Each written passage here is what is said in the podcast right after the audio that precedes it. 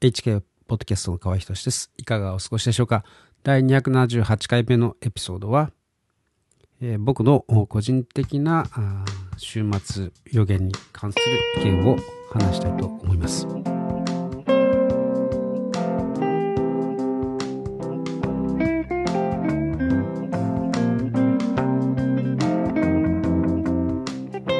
今日はですね、あの先週に続いて、ー、週末予言のですね、聖書の週末予言についてですね、僕の、まあ、今思っていることですね、意見をシェアします。えー、っとですね、まあ、ちょっと心配していること、心配っていうかですね、あのー、多くの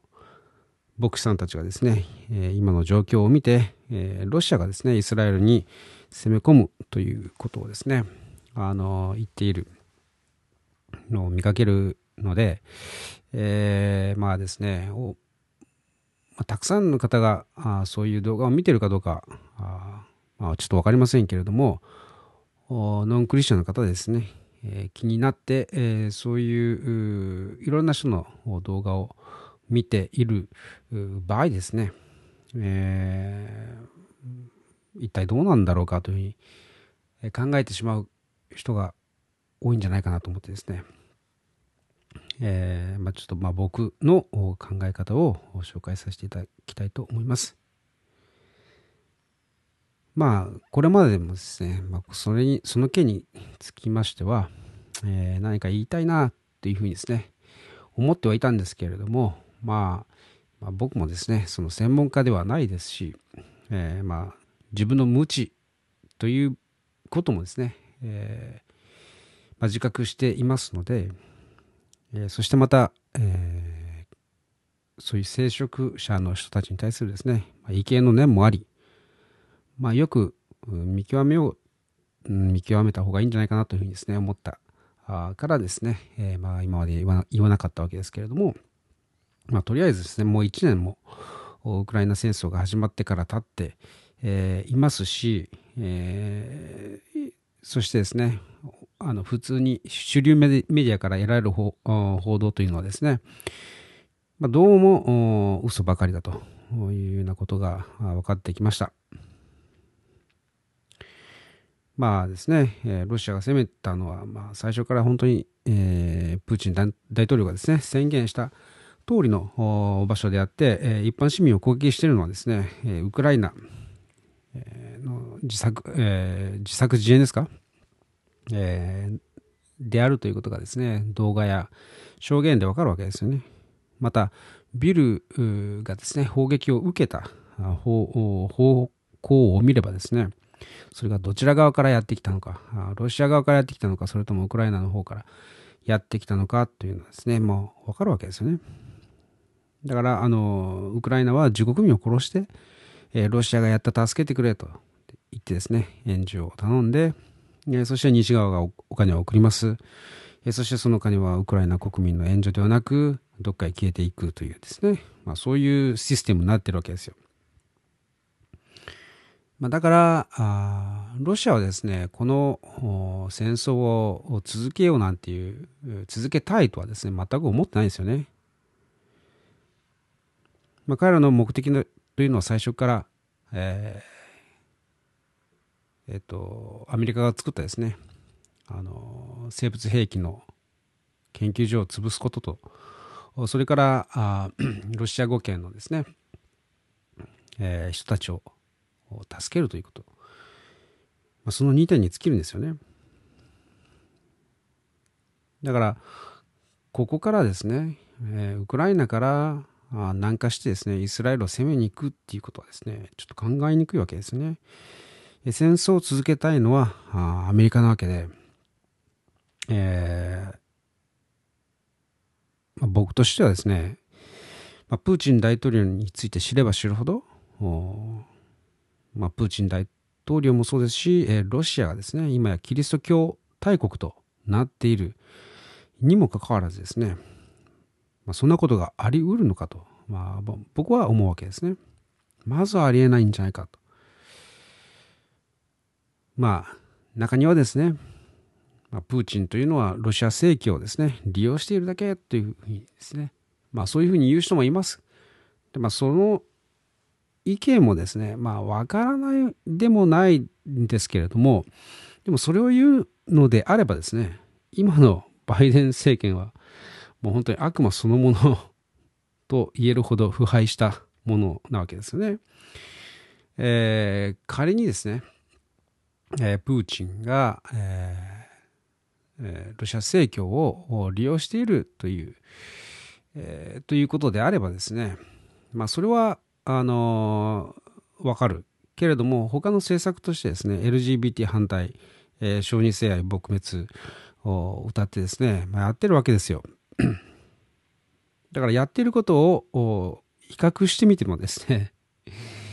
西側が、えー、正義であるわけがないんですよね。はい。で、まあ、ロシアがですね、イスラエルのエネルギーを求めて侵略、えー、とか言ってますけれども、まあ今やですね、ロシアは中東と仲良しになってですね、まあロシアも自国のエネルギーもありますし、だからエネルギーを求めてですね、わざわざ、えー、世界を敵に回すようなことをですね、するかなというふうに、えー、思うわけですね。それは本当にちょっと考えにくいと思うんですよね。まあ、ただ僕も、あの、そうは言ってもですね、えー、そんな専門家ではありませんし、まあ、無知なところがたくさんありますので、まあ、知らないところでですね、いろいろあるのかもしれません。まあ、なので、あんまりですね、こう断言とかしたくないんですけれども、まあ、僕はこういうふうに考えてるっていうことをですね、ちょっと知っていただきたいなと思うんですね。あと、そうですね、その戦争をしながらですね、その、今までのところのですね、プーチン大統領の落ち着き払ったこの行動を見て、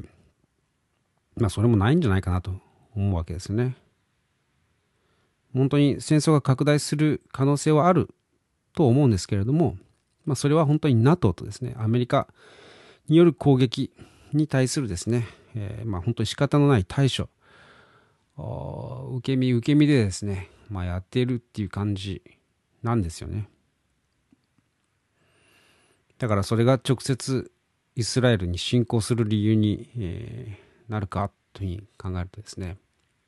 えーまあ、NATO とアメリカが攻撃をやめさえすればですね、まあ、戦争はもうそのまま終わってしまうわけで、なので、えー、イスラエルを攻め込むですね、シナリオっていうのがあまり見えないですよね。まあ、そうですね。本当にプーチンがやってるって、やってることは、ウクライナの生物工場、え生物兵器工場をですね、破壊して、えそして2014年以来ですね、ウクライナナチスによる、えー、ロシア語圏の人々へのですね、ジェノサイドを、え止めるために攻撃した。え、本当にもうそのままなんですよね。でもうそのままあそのプーチン大統領がですね、えー、戦争の前にですね戦争、うん、始めた時に、えー、話した通り、えー、本当に原稿一致していてですね何ら矛盾していないわけです、えー、西側諸国の方こそですね嘘で塗り固められていてですね本当に悪魔の帝国という感じ。えー、なわけで、えーまあ、つまり何が言いたいのかというと、まあ、ほとんどのですね、えー、日本の牧師さん、えー、たちがですね、説明する、今からロシアがイスラエルを攻撃するというのはですね、まあ、フェイクメディアにまんまとこう騙されているんじゃないかなというふうにですね、まあ、僕は本当に心配してしまうわけです。で、まあ、まあ、我々がですね、えー、知っている情報というのを、まあ、ほとんどの YouTube なんかに出してるですね、牧師さんたちは、こう陰謀論と考えているのか、あるいは単純に知らないだけなのかというふうにですね、まあ、僕は、えー、心配、えー、しています。すいません。えー、ちょっとコーヒーを飲みながら、えー、話しています。うん。えー、っと まあ、どうしてですね、あの今からそのロシアがイスラエルを攻める、聖書に書いてあるっていうですね、あの、言うのかというとですね、まあ、あの、聖書に北の方から、えー、とかですね、まあ、ゴグとかマゴグとかロシュがですね、イスラエルを攻撃するというふうにですね、まあ、書いてある。確かに書いてあるんですね。で、まあ、僕もそのように書いてあるので、まあ、いつかはそうなるっていうふうにですね、まあ、それは僕もそう理解してるんですけれども、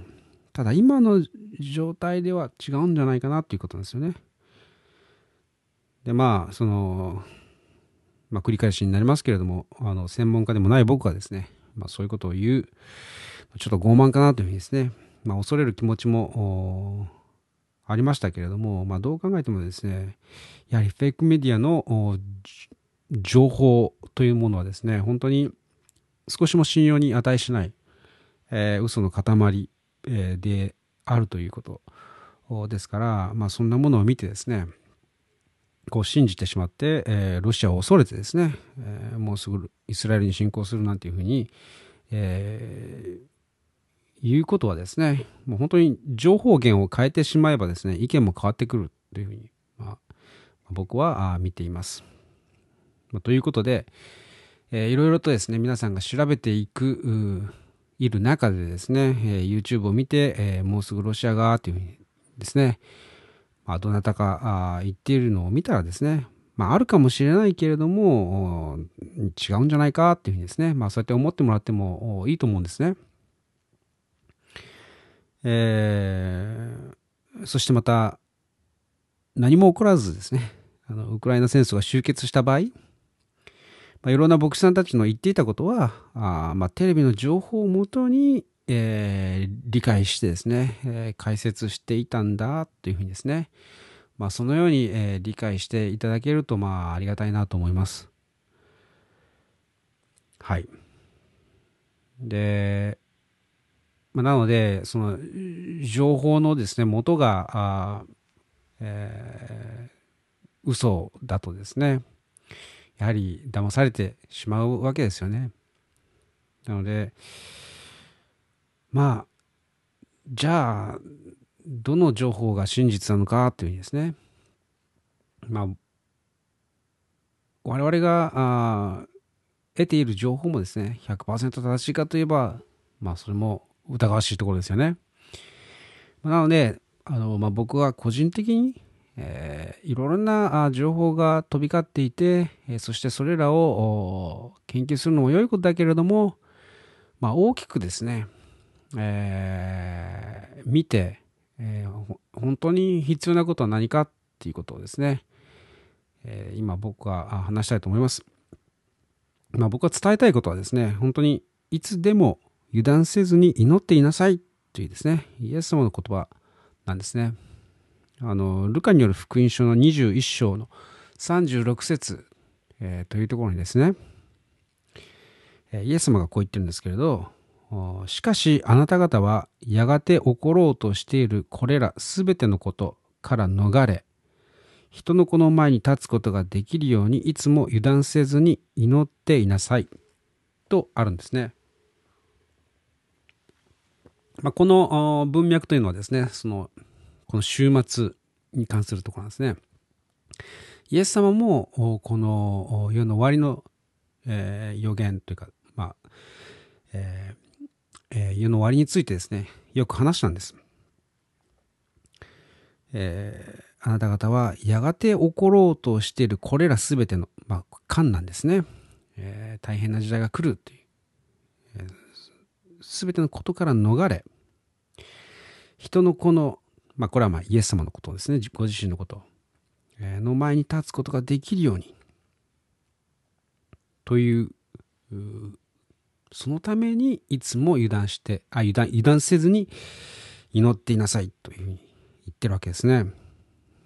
ですので、まあ、僕は本当に目を覚ましていつも神様とつながっていること、神様といつも一緒にいること、それは祈りによってということなんですね。はい。まあ、その聖書の、なんていうんですかね、予言の解釈のいろいろなですね、仕方があるんですけれど、えー、すでにですね、聖書予言の成就を見るためのテクノロジーというのはですね、まあ、十分に整っているわけですね。まあ、だから、これを予言というふうにですね、もう言うレベルではなくても現実なわけです。はい。まあ、ということは、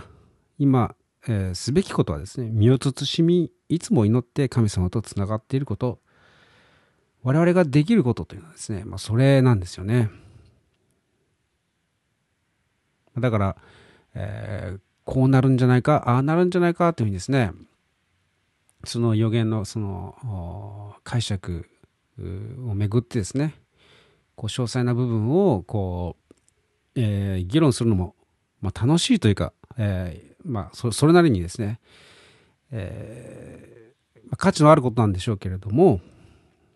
えー、我々がする、えー、我々のすべきことというのは、まあ、絶対的にですね、えー、神様とつながるということ、イエス・キリストを通して神様につながっているということですね。それが最もすべきことなんですよね。そうすれば、えー、週末のカンナがですね、盗人のように襲いかかることはないわけです。まあですね、その、景挙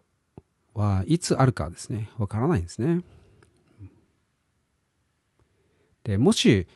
明日景挙が起きたら、えー、どうなるでしょうか。トランプ大統領、プーチン、ボルソナロとかですね、えー、その他、え、イエス様をですね、メシアとして、え、信じる政治家やリーダーたちが取り去られるわけですね。まあ、その時、えー、悪が、悪者がですね、悪を行うのを引き止める者がいなくなってしまうわけです。まあ、そうしたらですね、まあ、確かに、えー、新しいロシアのリーダーが立てられてですね、そしてイスラエルを攻めに行くということもですね、簡単に想像できるわけです。まあ、当然あり得る、あり得ることというふうにですね、えー、読めるわけです。で、ここでですね、えー、っと、聖書を一箇所読みたいと思います。えー、第二テサロニケ人への手紙の2章の3節から、えー、読みますね。誰にもどのようにも騙されないようにしなさい。なぜなら、まず廃墟が起こり、不法の人、すなわち滅びの子が現れなければ、主の日は来ないからです。彼はすべての神と呼ばれるもの、また礼拝されるものに反抗し、その上に自分を高く上げ、神の宮の中に座を設け、自分こそ神であると宣言します。私がまだあなた方のところにいたとき、これらのことをよく話しておいたのを思い出しませんか？あなた方が知っている通り、彼がその定められた時に現れるようにと、今、引き止めているものがあるのです。不法の秘密はすでに働いています。しかし今は引き止めるものがあって、自分が取り除かれる時まで引き止めているのです。その時になると不法の人が現れますが、主は御口の息を持って彼を殺し、来臨の輝きを持って滅ぼしてしまわれます。不法の人の到来はサタンの働きによるのであって、あらゆる偽りの力、印、不思議がそれに伴い、また滅びる人たちに対するあらゆる悪の欺きが行われます。なぜなら彼らは救われるために真理への愛を受け入れなかったからです。とまあですね、ちょっと長かったので、えー、ちょっと噛み砕いて話したいと思いますけれども、まあ、この箇所というのはですね、景挙が観覧時代の前に起こるという、まあ、説の一つによく使われるんですね。あの、まあ、引き止めるものがある。まあ、これがクリスチャンであるというふうにですね、解釈するわけです。で、えー、まあ、引き止めてるんですよね、悪が。えー、まあ、反キリストが現れるのを引き止めている。まあ、クリスチャンたちがですね、今、たくさんの人たちが戦っているので、えー、その悪の力がですね、まだ、こう、えー、フルに働くことができないようにですね、引き止めて、えー、引き止められているわけです。しかし、えー、クリスチャンがですね、景挙によって取り去られてしまうと、まあ、その、いわゆる反キリストがですね、現れるわけですね。で、まあ、先週話したようにですね、その666はですね、えー、経済システムのみならずですね、世界統一宗教であると、えー、話しました。で、まあ、それがですね、まあ、ここでもよくわかるわけです。まあ、全てのですね、宗教の上に、その反キリストがですね、自分こそ神であると宣言してですね、その宣言するのはどこかも書かれてますね。ここに、えー、神の宮の中に座を設け、自分こそ神であると宣言します。と書かれてるんですね。えー、ということは、イスラエルにですね、神殿ができてないと、これは起きようがないわけです。現在ですね、イスラエルには神殿がないんですね。かつてあったところにはですね、イスラムのモスクがあって、しかし、えー、まあ、それを建設するのは難しいというずっと言われてたんですけれども、でももうすでに、えー、その建設のためのですね、計画というのはもう完全に出来上がっていて、まあ、いつ始めるかだけなんですね。で、その世界統一宗教も、もうすでに、えー、半分顔を見せてますね。あの宗教指導者たちが集まってですね新しいあの10回を えー、市内山でですね、え読み上げて古い10回をですね、えー、叩き割ったりとかですね。まあそういう信じられないようなことをしている宗教指導者たち、えー、なわけですけれども、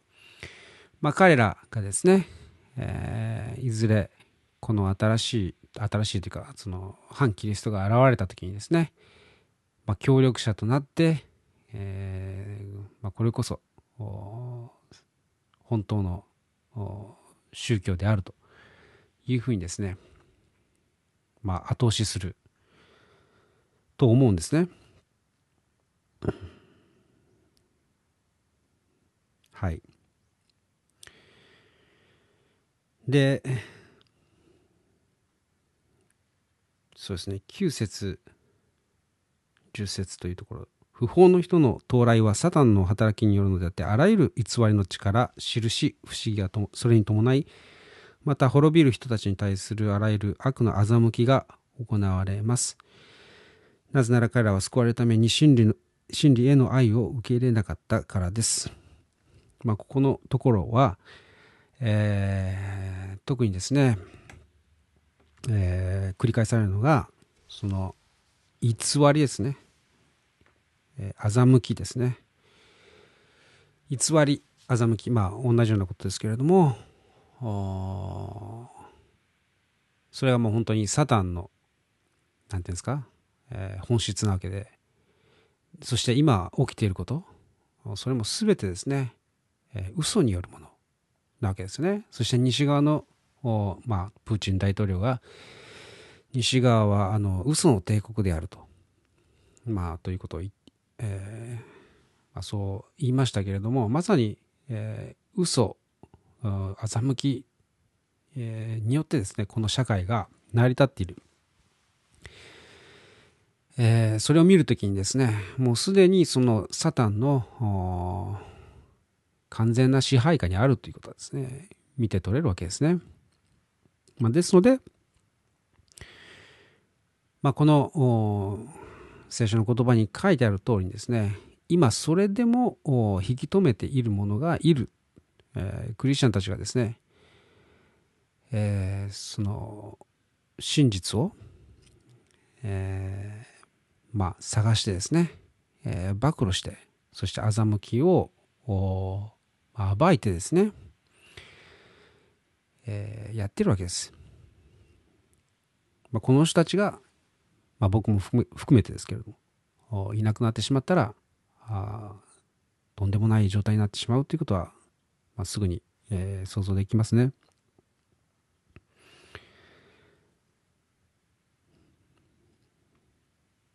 はい。で、まあ、さっきも言いましたけれども、詳細なですね、その予言に対するですね、詳細なその理解とかですね、その解釈はさておいて、まあ、予言されている内容についてですね、それが起こりうる技術というのはですね、まあ、人間の側、えー、でもすでにですね、あるということなんですよね。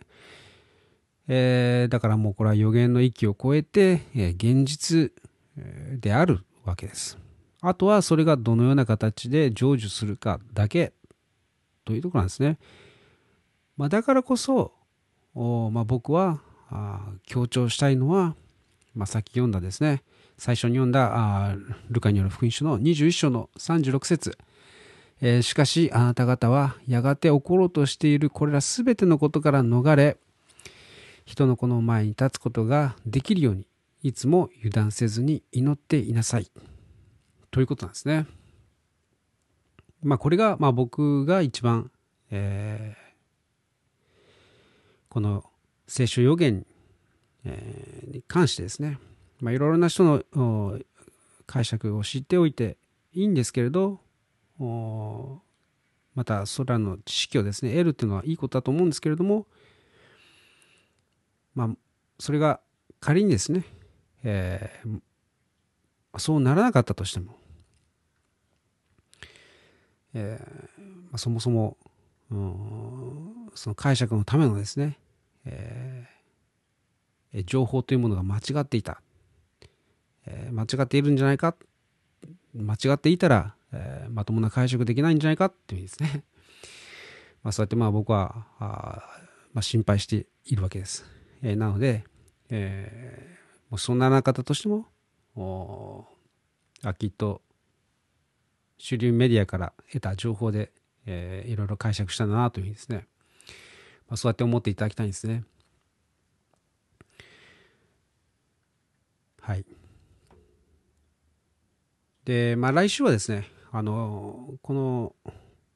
今の世の中の、このこのままですね、このまま進んでいくとどうなっていくかという視点で話したいと思います。えーまあ、実はですねあの先週エデンメディアという、えー、YouTube のですねチャンネルの動画で、まあ、666の意味についてですね、えー、興味深い話を見ました。で、それについて話したいと思います。まあ、これまでとはですね、全く違ったあ解釈だったので、えー、すごくすごく、うん、斬新で、えー、興味深いものだったので、えー、紹介したいと思います。最後に一言お祈りします。愛する天のお父様、えー、ありがとうございます。今日もあなた様の御言葉をシェアすることができまた僕のえ、現時点の考え方もシェアすることができて、え、感謝します、え、どうかこのエピソードを聞いてくださった一人一人、え、全ての方が、えー、この言葉によって生かされそしてあなた様といつもつながっていることができますようにどうか助けて導いてください、えー、この祈りを感謝してイエス様の皆によってお祈りします。アーメン。最後まで聞いてくださってありがとうございました。ではまた来週お会いしましょう。